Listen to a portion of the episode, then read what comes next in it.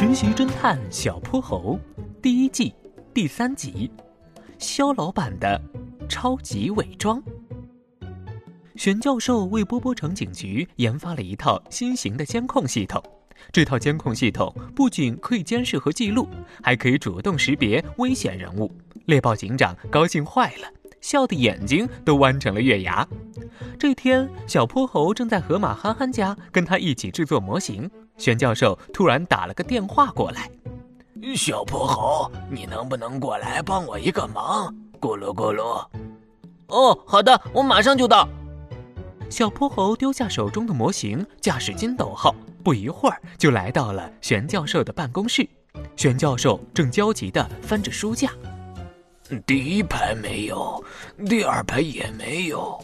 哎呀，我到底把监控系统的技术文件放到哪里去了？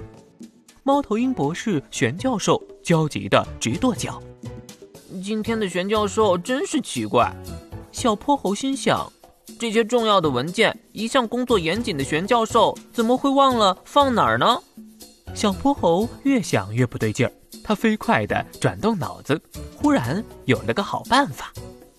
玄教授。监控系统的瞳孔识别部分，您什么时候能完成呀？猎豹警长可是等不及要用您的新技术了。小泼猴故作轻松地问：“哦，那部分啊，快了，快了。”玄教授先是喝了口水，努力表现得很镇定。糟糕，眼前这位绝对不是玄教授。小泼猴此时已经完全确定了自己的猜测。但为了不惊动对方，他并没有表现出来，而是偷偷给猎豹警长发了条信息，请他赶快过来逮捕这个假冒玄教授的坏人。玄教授，我记得您把文件藏在书架后面了，要不您去那儿找找？小泼猴跟眼前这位假冒的玄教授说。假玄教授听完，一脸的高兴，马上走到书架后面，他伸手摸了摸，什么也没摸到。正在疑惑的时候，猎豹警长突然带人冲了进来。你已经被包围了，快举起手来！猎豹警长用枪指着假的玄教授。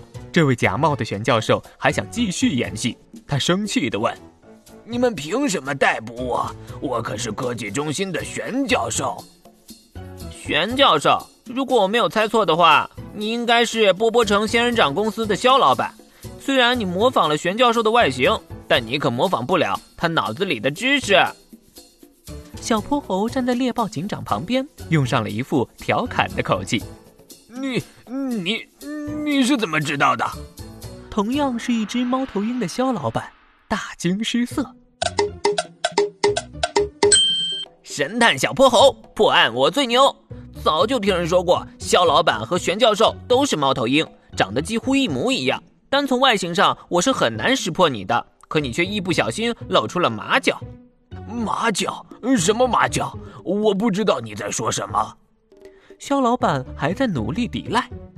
还记得我刚刚问你瞳孔识别的事吗？玄教授告诉过我，瞳孔识别更适合识别近距离的人像，而且早就很成熟了，根本不是什么新技术。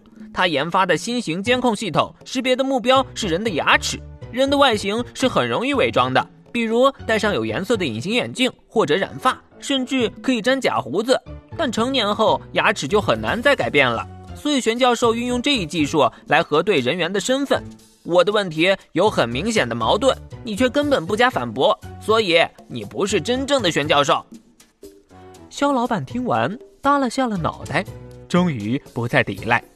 猎豹警长怒气冲冲地盯着肖老板，说。你把玄教授藏在哪儿了？他，呃，我把他骗到家里绑起来了，然后拿着他的外套、眼镜和证件，混进了波波城科技中心。肖老板低着头，他也觉得自己堂堂一个大老板，居然做出这种事，真是丢脸极了。于是小泼猴和猎豹警长连忙去到肖老板家，解救出了真正的玄教授。玄教授正急得满头大汗。生怕肖老板诡计得逞，真是太好了，小泼猴！幸好你及时发现了肖老板的伪装。如果这项技术落在坏人手里，不仅我们的心血白费了，波波城也会变得不安全呢。咕噜咕噜，玄教授给了小泼猴一个大大的拥抱，鼓励他继续当好实习侦探。没过多久，新的监控系统就被运用在了各大公共场所。凭借牙齿识别技术，猎豹警长还抓住了好几位潜逃多年的罪犯。同时，小泼猴识破假教授、保护机密资料的事迹也登上了报纸。波波城里人人都夸小泼猴是个出色的实习。小侦探，小朋友们，在本集故事当中，小泼猴侦探是如何确定办公室里的玄教授是假猫的呢？如果你想到了答案，请记得订阅、留言和分享哟。接下来，波波城里还会发生更多神奇有趣的案件，让我们和实习侦探小泼猴一起擦亮眼睛，开动脑筋，寻找更多的破案线索吧。